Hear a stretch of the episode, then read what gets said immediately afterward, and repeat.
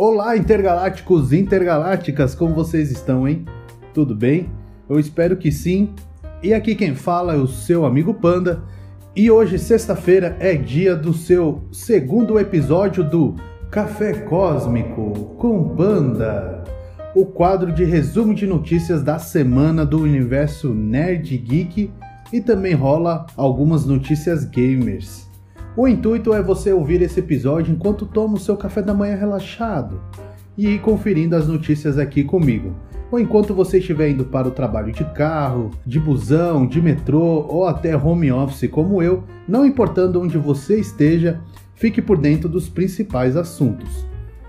Segue a gente também lá nas redes sociais, nos mande sugestões de conversa, pautas e até notícias. Quem sabe o que você nos mandar se torne assunto principal aqui na nossa nave espacial, como já aconteceu em alguns episódios anteriores.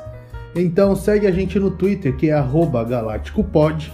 O nosso Instagram é intergalácticospodcast e também temos e-mail que é osintergalácticospodcast@gmail.com. Todas as nossas redes sociais estarão na descrição deste episódio para você conferir depois. Então pegue o seu café achocolatado, vitamina ou chá e vamos lá para a nossa primeira notícia.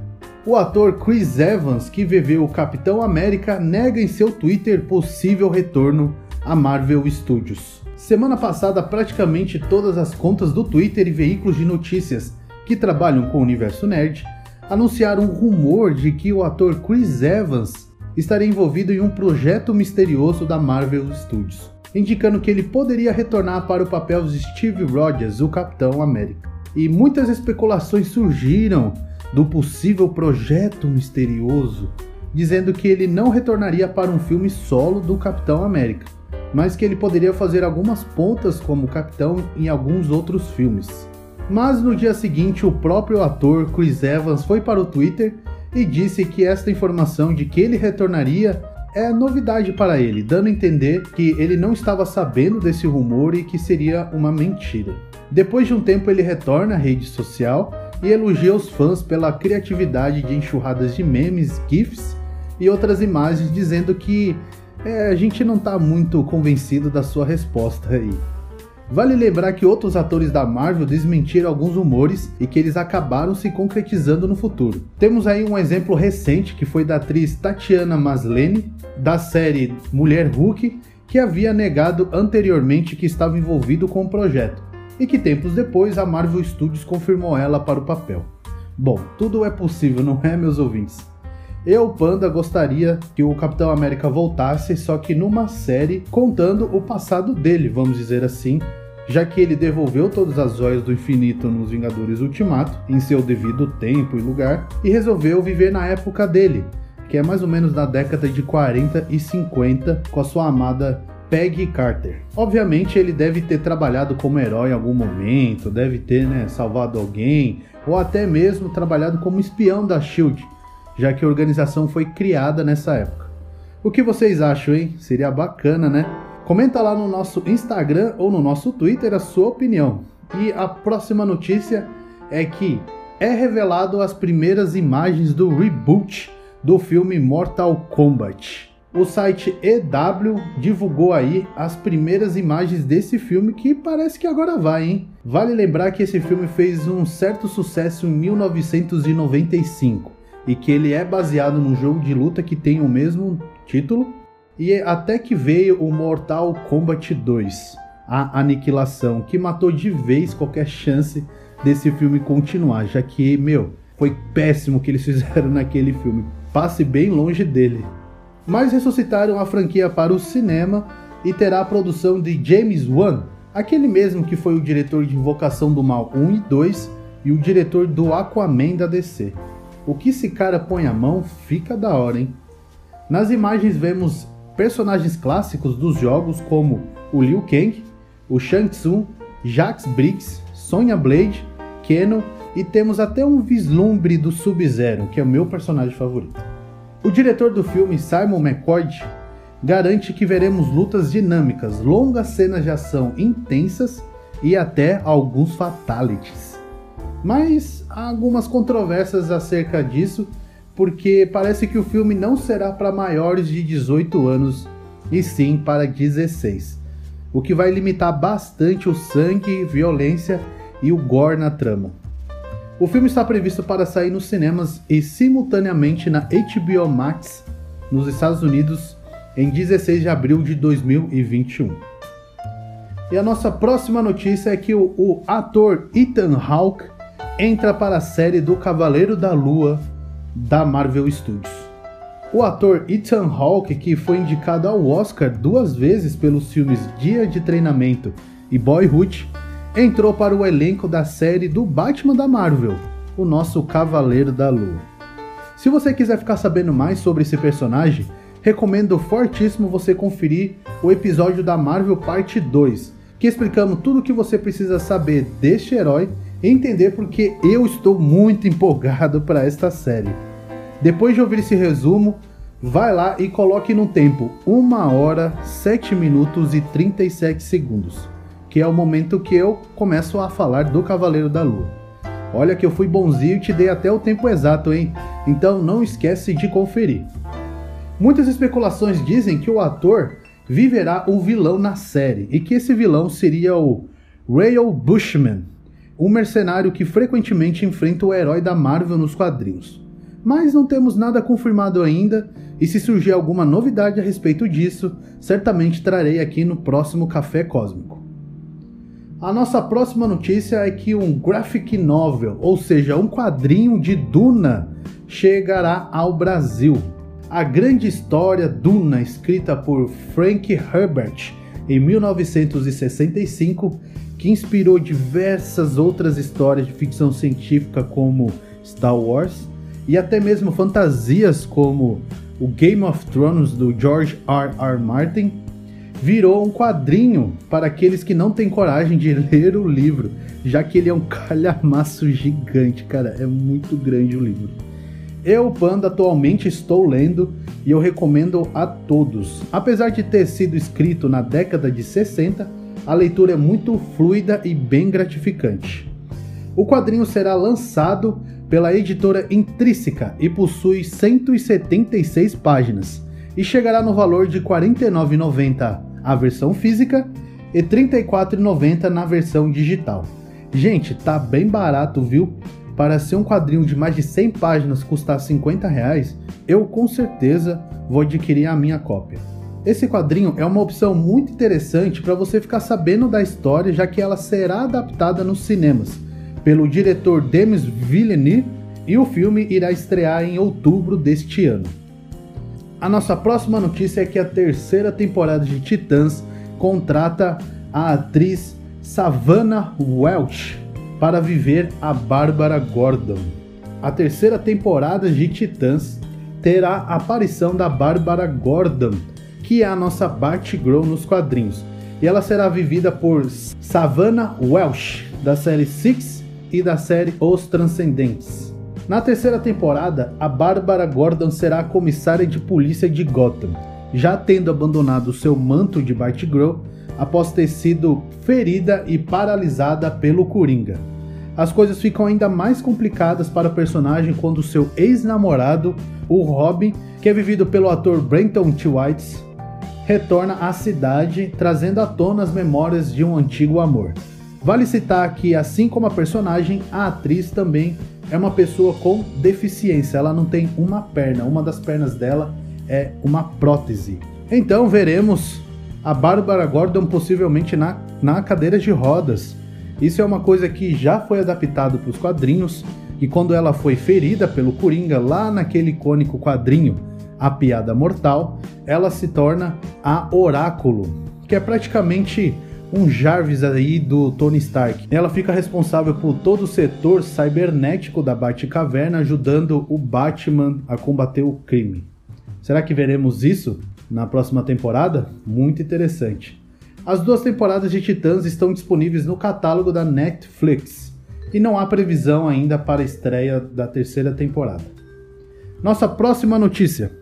O diretor James Gunn anuncia início das filmagens do seriado do Pacificador e que os filmes do Esquadrão Suicida já está praticamente pronto. O diretor do novo Esquadrão Suicida, James Gunn, anunciou em seu Twitter o início das filmagens da série derivada do Pacificador, que é um dos personagens do filme do Esquadrão Suicida, que ganhou uma série própria na HBO Max. E será interpretado pelo ex-lutador de wrestling, WWE, John Cena. O pacificador nos quadrinhos é vivido por Christoph Smith, um homem assombrado e extremamente violento. Ele entrou para o programa governamental O Pacificador, que era um programa de combate ao terrorismo, mas que acabou sendo fechado e mesmo assim Smith continuou sendo o alcunha pacificador, usando suas habilidades militares para derrubar governos e organizações terroristas. O problema é que ele é mentalmente desequilibrado e quanto mais mata, mais a sua sanidade se agrava, tornando-se mais instável e violento. O próprio James Gunn revelou de que o personagem do pacificador é meio que um Capitão América babaca. E ele ainda revelou que começou a escrever o roteiro do programa como uma forma de se divertir enquanto trabalhava na edição do Esquadrão Suicida e no script de Guardiões da Galáxia Volume 3. E que, né, essa brincadeira acabou se tornando o roteiro principal da série. E mais ainda, o James Gunn anuncia em seu Twitter, praticamente acho que ontem ou anteontem, que o próximo filme da DC para este ano, O Esquadrão Suicida, está praticamente pronto. Segundo as suas palavras, abre aspas. O filme está por um fio de cabelo de estar completamente finalizado. Fecha aspas. James Gunn, cadê o trailer? Pelo amor de Deus, anuncie esse trailer que precisamos ver, cara. Eu preciso ver. E aí, vocês estão ansiosos pelo filme do Esquadrão Suicida assim como eu? Comente aí lá a sua opinião no nosso post no Instagram e no nosso post do Twitter. A próxima notícia é que o Herege ficou muito feliz Cara, ele deu um sorriso de ponta a ponta. Você tá sentindo falta dele, né? Eu sei, eu sei. Por enquanto, esse café cósmico aqui vai ser apresentado por mim, mas futuramente, claro, o nosso amigo Herege também vai participar. Então, Herege, para sua felicidade, surgiu essa notícia aqui. Tá mais para o rumor, mas a gente quer acreditar que é verdade, né?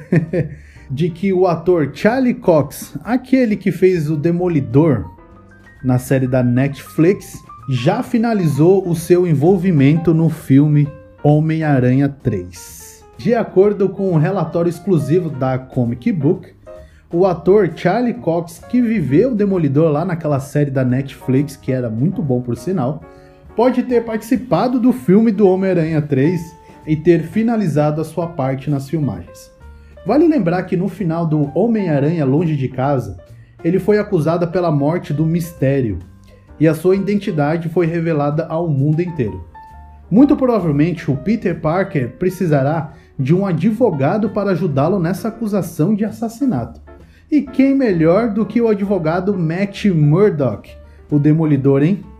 Cara, que sensacional! Espero que isso seja verdade. Eu quero acreditar que é verdade. Ainda não se sabe se ele viverá o Demolidor como nós conhecemos ou se ele será um outro Demolidor criado pela Ar Marvel Studios. Será que o multiverso dos aranhas, com o primeiro Homem-Aranha nos cinemas, o Tobey Maguire, e o Aranha do espetacular Homem-Aranha, interpretado pelo Andrew Garfield, não deram certo e estão apostando na participação do Demolidor para alavancar essa carência dos aranhas? Hum, surgem aí meio notícias de que o Aranha Verso não vai acontecer, meio que vai acontecer, então a gente não sabe na verdade, mas. Ai, Charlie Cox, você, Demolidor, tem que estar tá nesse filme. O filme do Homem-Aranha 3 deve estrear para dezembro deste ano.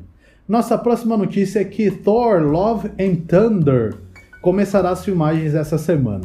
O próprio ator Chris Hemsworth postou em seu Instagram nas praias da Austrália em sua última semana de descanso, já que esta semana ele já vai trabalhar nas filmagens do filme.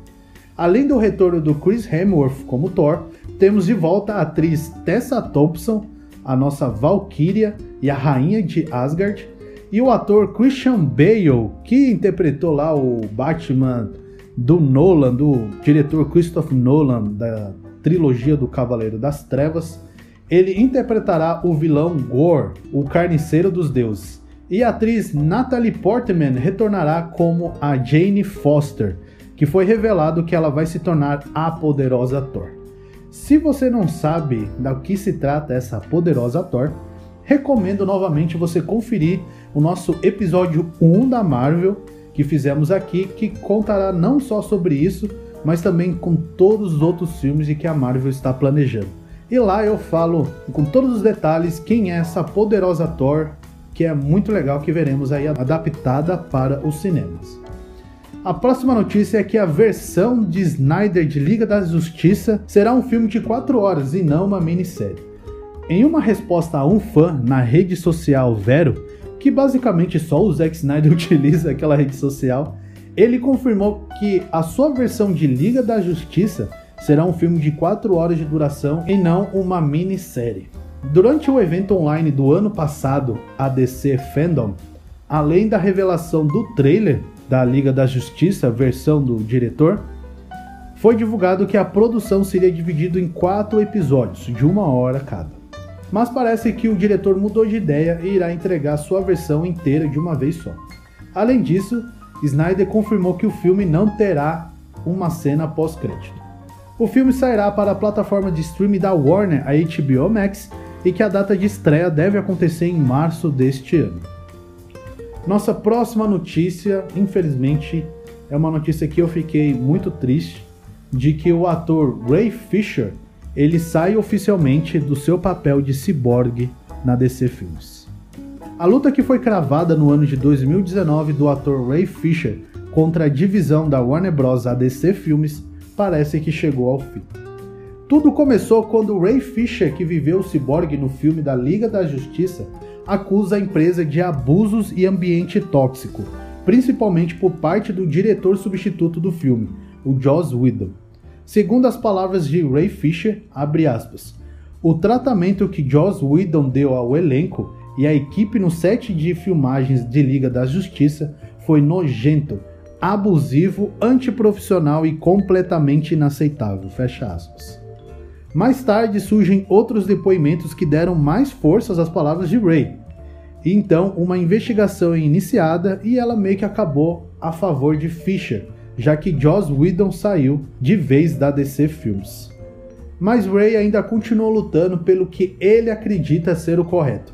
Outras acusações dele surgiram, só que agora por parte do ex-diretor da DC Filmes, o John Berg, e o ex-diretor de criação da DC, o Geoff Jones, de que o Ray Fisher acusa os dois de que ele foi abusado racialmente. Diversas conversas durante as refilmagens que houveram sugeriram que os dois não acreditavam que o, o Cyborg deveria participar mais do filme só por conta do personagem ser negro. Vale lembrar que esta acusação que o Ray Fisher fez faz sentido se você pesquisar sobre o Cyborg no filme, porque ele iria participar muito mais e ele se tornaria algo muito maior do que foi mostrado.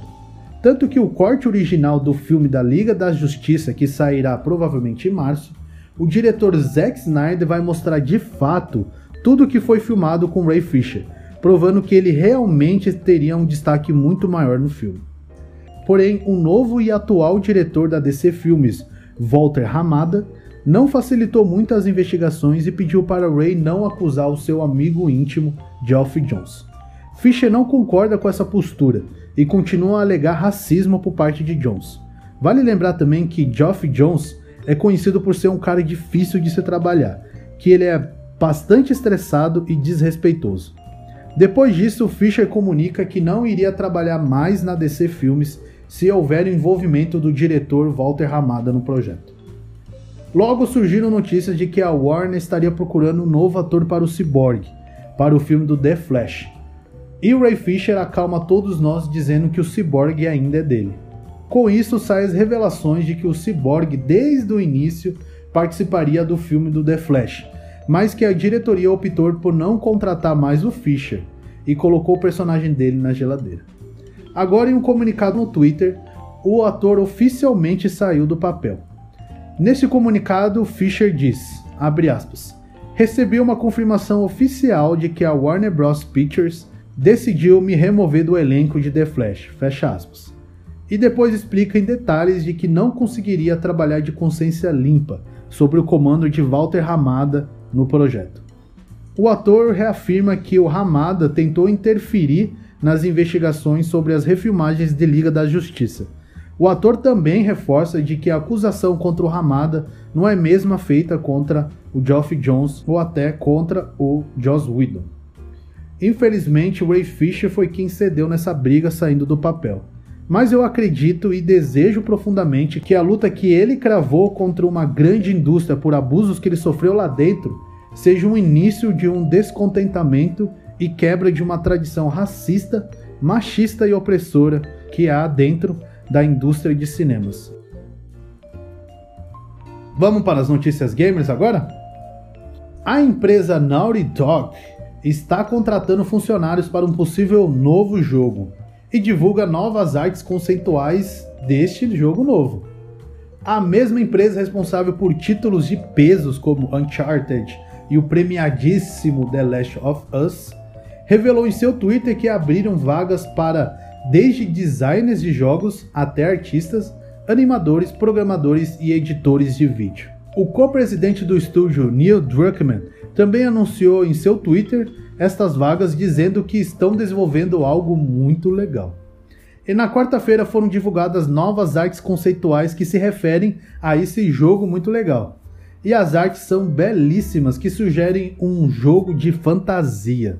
Em uma delas temos uma mulher com uma espada sentada na cabeça de um dragão e uma outra mulher que parece uma espécie de xamã. Eu fiquei muito empolgado com essa notícia e fico ansioso no aguardo de novas informações. E se sair alguma novidade, você já sabe, né? Trarei aqui no nosso próximo Café Cosmo. New Pokémon Snap para o Switch chega às lojas em abril. Foi revelado na semana passada uma nova continuação de Pokémon Snap, que foi lançado em 1999 para Nintendo 64. O jogo basicamente consiste em você explorar locais em busca de fotografar os Pokémons que você encontrar pelo caminho. Mas não vai achando que será tão fácil assim. Alguns desses Pokémon você vai ter que plantar armadilhas, usar frutas e estratégias para conseguir fotografar o momento certo. É tudo muito bem fofinho, Pokémon é demais. E a nossa próxima notícia, na verdade, é um baita rumor.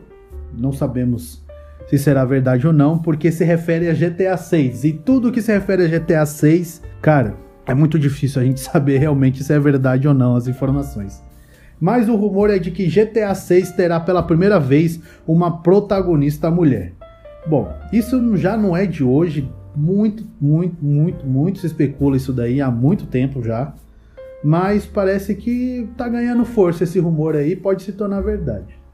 Surgiram diversas informações que especulam que cada vez mais a empresa Rockstar Games possa estar considerando uma mulher como protagonista do tão aguardado próximo GTA. Desde o início da série de 1997, a franquia da Rockstar sempre optou por protagonizar personagens masculinos em suas histórias. Segundo Tom Henderson, um insider, ou seja, o trabalho dele é basicamente se infiltrar e conseguir vazar informações, ele é conhecido na comunidade por dar previsões assertivas sobre a franquia Call of Duty e afirma que GTA 6 terá pela primeira vez em um jogo da franquia uma protagonista mulher e um outro homem. Ambos serão jogáveis, segundo as informações. Bom, não sabemos se isso é verdade ou não, mas será bem interessante em vermos uma mulher tocando terror no mundo aberto de GTA. A nossa próxima notícia é também já não é de hoje que sai esse rumor aí de que o Pokémon Diamond e Pearl pode ganhar remakes em 2021. Não é de hoje que se fala em remakes desses dois clássicos jogos Pokémon, que são Pokémon Diamond e Pokémon Pearl mas os rumores voltaram a esquentar nos últimos dias, especialmente agora, este ano, quando a franquia está comemorando os seus 25 anos. Um site com o endereço de diamondpearl.pokemon.com foi localizado, mas que acabou sendo tirado do ar rapidamente. Então foi isso que sustentou ainda mais essa teoria de que sairá um remake. Considerando a tradição da série de fazer remakes de suas antigas gerações, é um chute relativamente seguro imaginar que em algum momento teremos remakes de Diamond e Pearl. Então, tudo é possível. E a próxima notícia eu fiquei muito feliz, não só eu, mas vários nintendistas, de que o site Nuvem, Nuvem com dois U, anuncia parceria com a Nintendo. Agora que finalmente a loja virtual da Nintendo chega oficialmente no Brasil, o site de jogos Nuvem com dois U, que é muito bom por sinal esse site, fez uma parceria bem bacana para nós aí tentar economizar nos jogos para o Nintendo Switch, já que são pra lá de caros. A parceria consiste em 50 jogos que entraram para o catálogo do site, tanto de Nintendo Switch quanto Nintendo 3DS, e além de assinaturas da Nintendo Switch Online e cartões de presentes da Nintendo com preços em real. Com essa colaboração, agora será possível parcelar os jogos em até 10 vezes, ou usar a opção de boleto expresso, que tem um pagamento liberado a partir de uma hora. Além disso, toda compra retorna em créditos, uma parte do valor de cada pedido com o programa do cashback da nuvem chamado de Drops. Esses pontos podem ser usados para conseguir descontos em qualquer jogo da loja e até resgatar jogos gratuitamente.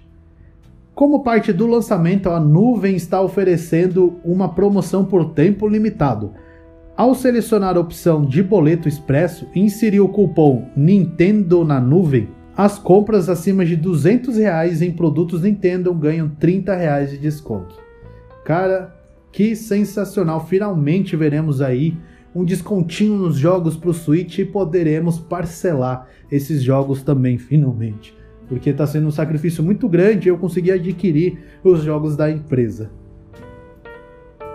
E a nossa próxima notícia, na verdade, é mais uma lista de jogos que chegarão ao Game Pass para você que, assim como eu, é assinante. Eu sou assinante de PC porque eu não tenho o Xbox ainda, mas gostaria muito de adquirir, hein?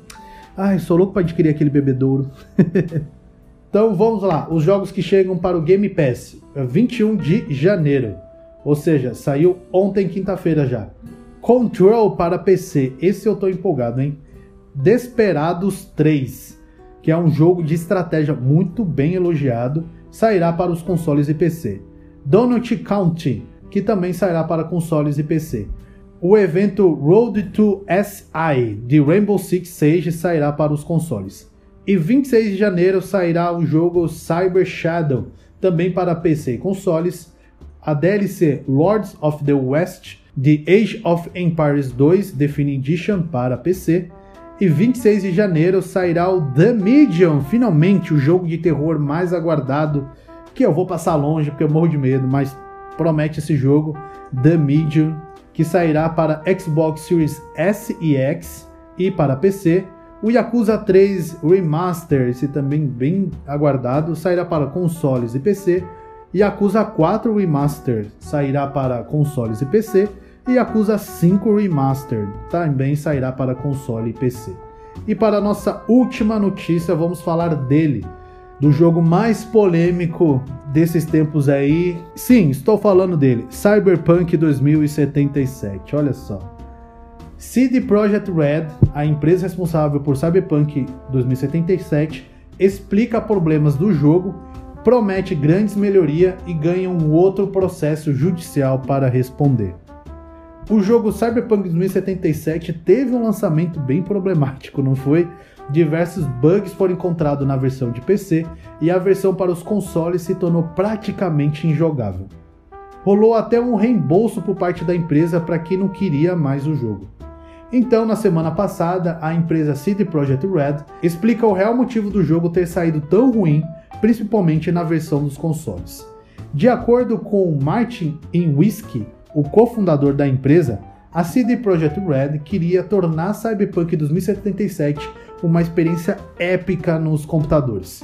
E a partir daí, adaptar a experiência para os consoles, mesmo sabendo de suas limitações, já que né, um PC é muito mais parrudo do que os consoles. Segundo o executivo, as coisas começaram a relativamente fáceis, mas quanto mais camadas de complexidade o jogo recebia, mais difícil ficava a otimização, o que envolve mecânicas, sistemas interativos, ambientações e muitos outros. Contudo, a certo ponto do desenvolvimento, a equipe viu melhorias significativas e julgou que daria tempo de arrumar tudo até o lançamento. Entretanto, já perto do lançamento oficial, que foi adiado para dezembro, ainda havia muito a que se fazer no jogo. Ainda assim, a companhia acreditou que o patch Day Zero, que saiu junto no dia do lançamento do jogo, resolveria todos os problemas, algo que não aconteceu, realmente não aconteceu. A CD Projekt Red está ciente dos problemas graves e pretende arrumar todos os problemas até fevereiro, retirando os bugs, problemas de performances e crashes nos consoles. Em Whisky reforça que a equipe, os desenvolvedores, não tem culpa e pede encarecidamente que os fãs não ataquem os funcionários, já que a decisão foi da liderança da companhia. Por fim, o executivo também reforçou que os problemas da pandemia da Covid-19 dificultou ainda mais a interação da equipe e que fez que muitos gargalos de produção ocorressem enquanto os funcionários trabalhavam em casa. De acordo com InWhiskey, a primeira grande atualização chegará aos consoles e possivelmente para PC no dia 23 de janeiro. Já está para chegar aí já. Além dessa atualização, a empresa planeja um novo update grande em fevereiro. E um dos assuntos que mais marcaram o desenvolvimento de Cyberpunk 2077 foram diversas denúncias de crunch na empresa. Crunch, para você que não sabe, é uma analogia que significa que os desenvolvedores são forçados a trabalhar em extensas horas sem pagamento por essas horas a mais que estão trabalhando. Segundo o InWhiskey, o estúdio vai entregar melhorias sem nenhuma hora extra obrigatória.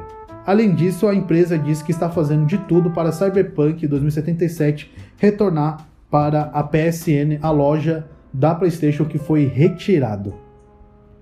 E como desgraça não vem sozinha, a CD Projekt Red ainda terá que responder por um outro processo judicial. Agora envolve que alguns funcionários alegaram que a diretoria da empresa estava 100% ciente dos problemas que causariam e dos problemas que teriam no jogo e que mesmo assim eles quiseram lançar do jeito que estava. Isso fere o código de consumidor como propaganda enganosa por parte da empresa. A diretoria já se pronunciou dizendo que esta alegação não é verdadeira. Cara, que complicado que é esse Cyberpunk 2077. Para você que está jogando aí nos computadores e está conseguindo, ou até nos consoles, parabéns, porque muitos outros, infelizmente, não conseguem nem jogar de tanto bug que acontece. Quando acontecem bugs no lançamento de jogo, é normal, porque até corrigir tudo, né, Ubisoft? Ubisoft está aí para provar. Mas, cara, sair bug que torna o jogo injogável, aí você está forçando a barra, não é? Esse de Project Red, por favor, corrijam tudo de Cyberpunk 2077. Cara, tá sendo um dos maiores escândalos de jogos da história. Então eu vou ficando por aqui. Muito obrigado por você ter ouvido até agora.